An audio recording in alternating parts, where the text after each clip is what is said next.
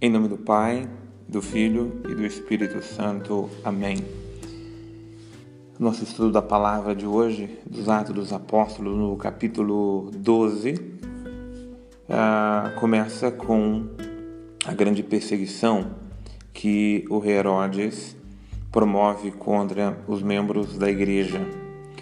E aqui os membros da igreja chama atenção agora que se trata realmente da da direção ou daqueles que estão à frente da igreja, não somente os membros. E essa direção, sobretudo, é, diz respeito aos apóstolos. Ah, eles têm uma ligação mais direta com o judaísmo.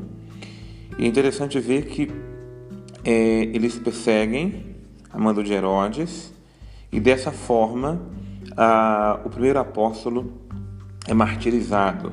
Tiago, é, irmão de João, aquele que fazia parte do trio que sempre acompanhava Jesus, era mais próximo, íntimo de Jesus. Apesar de faltar mais detalhes para esclarecer essa questão da morte dele, é interessante ver que no versículo 3 ah, nos diz que é, isto agradava aos judeus. No fundo, a perseguição e aquele teatro ali de provocar morte de Tiago, a espada e assim por diante, era algo que felicitava os judeus. Para a gente entender o cenário de que mesmo que muitos judeus, um número razoável de judeus tenham se convertido à comunidade cristã, é, se criou ali um, um cenário realmente é, de muita hostilidade, não uma hostilidade de cristãos contra os judeus, mas essa comunidade, a comunidade judaica, os judeus que estavam ali, eram com certeza é, muito reticentes, e mais do que reticentes, eles eram realmente é, totalmente contrários àquilo, a este movimento, como eles viam, que agora nasciam dos seguidores de Jesus. E por isso que ah, esse espetáculo agradou a muitos. É bom lembrar que já estamos distante um pouco da morte de Cristo e muitos judeus ah, não tiveram contato com a pessoa dele, ou muitos também não entenderam ou não se abriram para essa mensagem que Cristo trouxe. Por isso, Herodes, é, querendo conquistar a popularidade entre os judeus, resolve fazer um espetáculo para os judeus também durante aquele período da Páscoa. E é por esse motivo que Pedro é preso. Afinal de contas, Pedro é o chefe daquele grupo, é o líder daquele grupo. E prender Pedro para depois promover um espetáculo público, não é? vocês vão se lembrar que Jesus também foi preso durante a Páscoa, foi interrogado, foi colocado diante do povo, também como um espetáculo. O mesmo também Herodes agora tentou fazer como um espólio de publicidade ah, com a pessoa de Pedro. Mas aqui entra um elemento divino muito importante para a nossa fé e para a nossa compreensão. O versículo 5 nos diz que enquanto Pedro estava encarcerado na prisão, a, a igreja orava sem cessar por ele a Deus. Pedro encarcerado e uma igreja rezando, intercedendo, suplicando a Deus pela libertação de Pedro ou para que Pedro fosse cuidado pelo Senhor durante esse tempo da sua prisão. Jesus, antes de ser preso no Horto das Oliveiras, ele praticamente orou sozinho porque inclusive Pedro, Tiago e aqueles que foram para orar com ele, todos adormeceram e não é, puderam vigiar com o Senhor, e o Senhor, durante sua prisão, ele, ah, ele orou sozinho. Por que, que o Senhor orou e por que, que a oração é importante agora? A primeira coisa é para que não se haja uma prisão do espírito para que o espírito não se deixe deter diante do oponente, diante da perseguição, diante da amargura, diante da tribulação. Porque aqui o mais importante não é a questão da prisão física. Jesus não foi orar pela sua libertação física, mas foi para que ele tivesse força para não, para não se perder, para não sucumbir sua alma diante daquela tamanha tribulação. E aqui é o mais importante da oração, é a igreja estar suplicando por Pedro, para que Pedro realmente tenha força interior, fortaleza interior, luz interior e assim por diante. Não, não, não fique pensando que a oração foi para que um anjo fosse visitar preso, libertado daquela prisão. Vocês vão ver que depois eles nem acreditam quando vem Pedro. Mas é para que Pedro aguentasse de pé. E aguentar de pé não é que Pedro ficasse em pé, mas o importante é o que diante da tribulação não perder o espírito de Deus, o santo modo de operar. Quando, quando é que a gente perde o Espírito de Deus? Quando nós perdemos a serenidade diante das adversidades, das tribulações e das provocações. Você vai se lembrar que Cristo Jesus, nosso Senhor, nós estudamos isso em Lucas, é, ele foi provocado, ele foi é, de todas as formas tribulado e ele não perdeu a serenidade porque o Espírito Santo, o Espírito de Deus, estava com ele. Então, o que é mais importante diante desses momentos que todos nós enfrentamos, é, somos encarcerados, seja de uma forma externa ou interna, mas é não perder o Santo Espírito, não perder a visão interior, não perder a luz interior. Por isso que é importante aqui a intercessão. E aqui entra um outro elemento fundamental para entendermos a importância da intercessão. As grades elas não são capazes de separar aqueles que estão unidos no mesmo espírito. O relato que se segue é de que é, realmente é colocado Pedro num cárcere, muita vigilância sobre ele e que ele realmente está ali totalmente impossível de haver alguma comunicação entre ele e os seus irmãos e a comunidade. Mas aqui é um elemento que os soldados, que Herodes, que ninguém conhece. É o elemento da união no Espírito. É o Espírito que está junto. Às vezes nós estamos muito longe das pessoas por uma distância física ou por alguma necessidade de separação. Quando há um elo espiritual e esse elo espiritual é abastecido e alimentado, sobretudo no poder da oração, não há prisão, não há cárcere, ah, não há cadeias que é capaz de separar. E naquela noite, ou seja, na noite anterior, Pedro dormia entre os dois soldados, a noite anterior do espetáculo que Herodes queria promover para apresentar Jesus, ou desculpe, para apresentar Pedro diante daquele povo. É, enquanto Pedro dormia, Aqui é um elemento interessante. Pedro agora dorme, mas ele agora dorme o sono da confiança, coisa que ele não tinha antes. É, quando Pedro foi ali na, na perseguição de Jesus, ele, na verdade, quantas noites passou sem dormir? Porque a gente perde o sono por medo, por ansiedade, por perseguição, por tribulação, por aflição da alma, a primeira coisa que nos faz é roubar o nosso sono. Com certeza, numa situação dessa, era para Pedro estar desesperado, era para Pedro estar esperneando, era para Pedro dizer o que eu estou fazendo aqui. Como qualquer um de nós, quando nos desesperamos, quando passamos por tribulações, por aflições, o primeiro elemento que toma conta é o desespero. O desespero é aquilo que rouba a nossa fé e tira de nós o nosso Santo Espírito. Fico impressionado quando vejo a coragem de muitos que têm realmente serenidade diante de tribulações terríveis na vida. Já vi tantas mães que às vezes precisam enfrentar a doença de um filho, de um marido, passam por, por provações terríveis na vida. Alguns e alguns de nós tomamos o caminho do desespero, da aflição, e aí perdemos o essencial, que é o espírito nosso unido à confiança em Deus. Todo desespero é sinal de falta de fé e confiança em Deus. A confiança em Deus a gente sofre, fica machucado por dentro, aquilo nos aflige, é muito normal e é compreensível a aflição. mas o desespero ele não pode ser nunca um elemento da nossa fé. Por isso Pedro dorme, me faz lembrar o salmista que diz que Deus cuida dos seus amados até enquanto dormem. É, e é justamente isso, enquanto Pedro dorme, não é o dormir do, dos dormiocos, como Pedro dormiu na, quando era preciso que ele ficasse de pé. Agora é o dormir da entrega, é o dormir da confiança.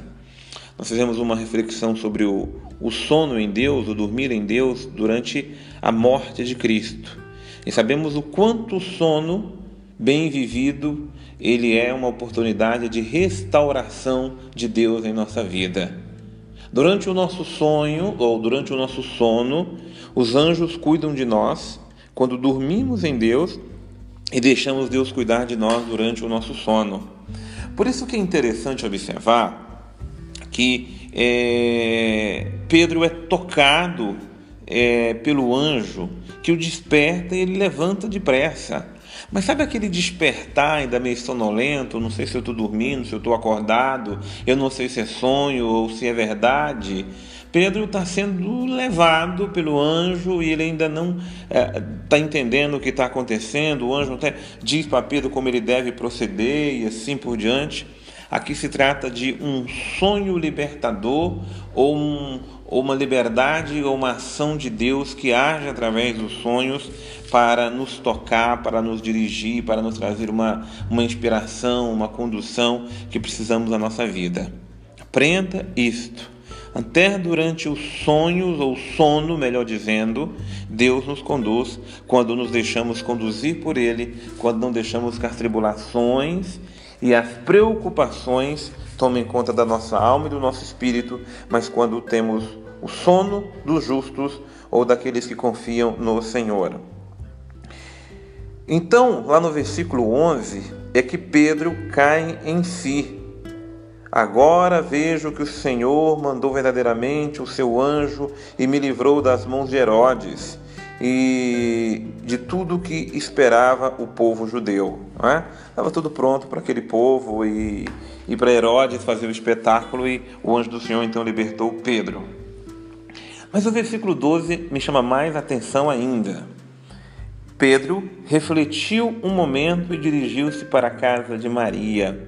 O que é que o Espírito Santo vai fazendo na, numa alma, num coração que se deixa ser guiado por Deus? Pedro era tudo, menos um homem reflexivo. O seu temperamento fazia dele uma pessoa impulsiva. Uma pessoa impulsiva é aquela que se move pelos seus impulsos primeiro. Pedro aqui podia ter corrido, né? Vão me prender de novo, vão me pegar de novo. Ele, ele devia ter pegado, dado, dado aquele pique corrido, né? É, ou feito qualquer outra coisa, ou ido se esconder. Mas ele agora é um homem reflexivo. O que é a reflexão senão a capacidade de entrar no seu interior, na sua alma e do seu coração? A reflexão, a capacidade de, de, eh, de, meditação interior, ela vem justamente da serenidade da alma e da serenidade do espírito que se coloca numa atitude de confiança. Foi por causa dessa serenidade de espírito e da capacidade de reflexão que Pedro pôde então repensar. Ele nem sabia que os irmãos estavam ali, mas a reflexão o fez escolher a casa de Maria, mãe de João. E aqui é interessante porque uma, a, a reflexão leva a pessoa à sabedoria. Pedro vai à casa de Maria, mãe de João, o João Marcos, ah, que vai ser depois o autor daquele outro evangelho. É importante ver que não se trata também de uma casa de um judeu de origem judaica, como Pedro estava acostumado e todo aquele preconceito que Pedro tinha. Nós estudamos isso nos capítulos anteriores, sobretudo o que estudamos ontem. E agora ele está realmente totalmente liberto disso, porque ele, na sua reflexão, já conseguiu entender que é na casa dessa mãe que ele vai ser melhor acolhido. A gente, no primeiro momento, com certeza teria, teria escolhido alguém que fosse muito mais próximo a nós, assim por diante. Mas a sabedoria reflexiva nos leva a ter inteligência para fazer escolhas que, no primeiro momento, nem atende aos critérios humanos que nós temos mas a amplitude de uma visão melhor que o Espírito nos dá. Essa decisão ela é importante porque Pedro poderia ter caído novamente nas garras se tivesse ido para uma casa errada. E ali ele vai então à casa Ah, e ali é onde a comunidade está reunida, né? onde muitos tinham reunidos e estavam em oração, eram os intercessores, aqueles que estavam em comunhão. Veja a reflexão como ela é importante. Ajudou Pedro manter ou ter uma comunhão até mais profunda com aqueles que estavam em oração com ele. E aí segue aquele relato muito bacana. Pedro chega ali, a própria criada da casa não, não fica tão assustada, tão admirada, que ela sai correndo para dizer: é Pedro está lá, nem ela está acreditando. E quem escuta também diz: não, não é Pedro, não. Ou seja, a comunidade ali orando pela libertação, mas aí, como eu disse a você, sobretudo por essa libertação interior, para que Pedro mantivesse firme, nem eles acreditam. Dizem: deve ser um anjo de Pedro. Aqui um, um adendo é, na crença judaica primitiva, eles acreditavam na figura do anjo, né? Nós chamamos de anjo da guarda, mas eles acreditavam que um anjo que a pessoa tinha era capaz de representar a própria pessoa. Então, acreditavam que ali estava era o anjo de Pedro. Quando saem correndo é, e se encontram e, e veem que realmente é Pedro e eles querem cair numa euforia, Pedro pede aquele silêncio para não chamar atenção, porque com certeza a turma de Herodes já está revoltada, querendo saber onde está esse Pedro. E Pedro então relata tudo aquilo que Deus é, fez através de um anjo. Né? E como Deus o libertou daquelas grades e assim por diante, é, testemunhou a ação de Deus é, na vida dele naquele momento. Óbvio que essa situação criou uma situação, criou uma, uma, uma, algo muito complicado, porque os soldados não souberam responder, Herodes ficou muito bravo, mandou punir os soldados, mas quem não tem a visão do sobrenatural não é capaz de entender como Deus intervém é, em situações que até humanamente parece difícil. Herodes tem uma morte trágica, e aqui é um elemento também um pouco da cultura, né? De que há um anjo da, da vida, mas um anjo da morte, que foi esse anjo que matou a pessoa de Herodes. Mas aqui, além de se levar em conta o Herodes já idoso, esse Herodes aqui, é importante lembrar, não é aquele Herodes tetrarca lá do início do Evangelho, é de Lucas, que, aliás, de Mateus, né? Que mandou perseguir e matar as crianças inocentes. Não, aqui já é o neto daquele Herodes Aquele outro Herodes já tinha, já tinha morrido já faz uh, um bom tempo, né? o mesmo Herodes que executou também João Batista. Então esse Herodes aqui também morre e o relato aqui é, usa um, um termo é, muito duro. Esse Herodes era tido pelo povo até como se fosse um deus por aquilo que ele fez, mas quando diz a expressão é ruído de vermes quando ele, ele, ele morre, é para explicar a morte trágica de alguém que morre sem Deus, que teve toda a oportunidade de conhecer a graça de Deus e não conheceu. E mais uma vez, para a gente encerrar o versículo 24, nos diz que a palavra de Deus crescia e espalhava sempre mais. Elemento fundamental para é, a ação do Espírito na vida de um cristão é levar a palavra de Deus, fazer com que a palavra de Deus cresça, se espalhe, que ela se torne conhecida e amada. Nós não temos experiência pessoal com Deus se nós não crescemos no conhecimento da Sua palavra e não levamos outros a conhecer Sua palavra. Por isso, essa palavra nos diz aqui, ah, o versículo 24, ela crescia sempre mais, o que o conhecimento dela, e se espalhava sempre mais. Nós precisamos fazer com que essa palavra cresça primeiro em nós. Como é importante aqui a perseverança. Veja que não é fácil fazer o estudo da palavra todos os dias, mas veja que crescimento espiritual ela traz para nós.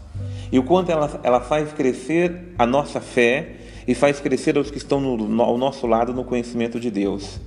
Por isso, não deixe de levar a palavra mais adiante, não deixe de crescer no conhecimento da palavra porque a palavra de Deus é ela que nos faz crescer na intimidade com o Senhor e nós precisamos fazer com que mais pessoas cheguem a conhecer a palavra de Deus.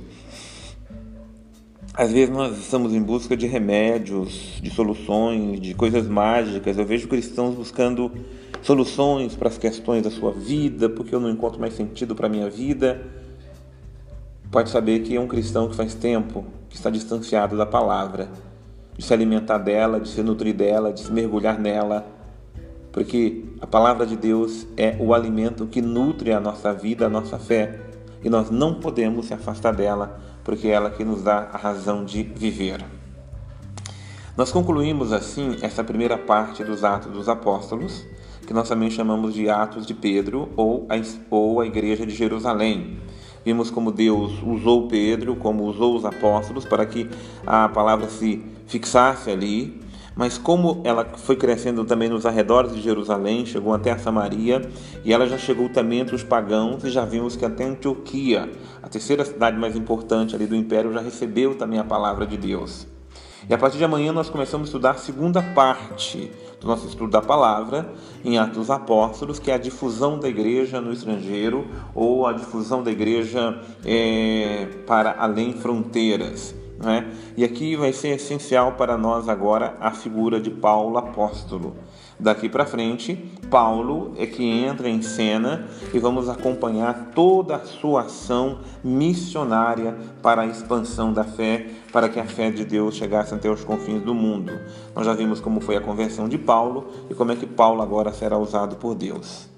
Que Deus nos use, que Deus nos faça seu instrumento, que Deus nos dê seu espírito, que Deus nos dê sua graça, que Deus nos dê intimidade com a sua palavra, que Deus nos dê intimidade com seu espírito, que Deus nos dê a intrepidez espiritual, elemento tão importante do nosso estudo nesse tempo, para que mantenhamos a comunhão com Deus para que nós tenhamos vida mística, para que nós realmente sejamos conduzidos por Deus até nos nossos sonhos e no nosso sono. Que a bênção de Deus esteja sobre nós e permaneça para sempre em nome do Pai, do Filho e do Espírito Santo. Amém.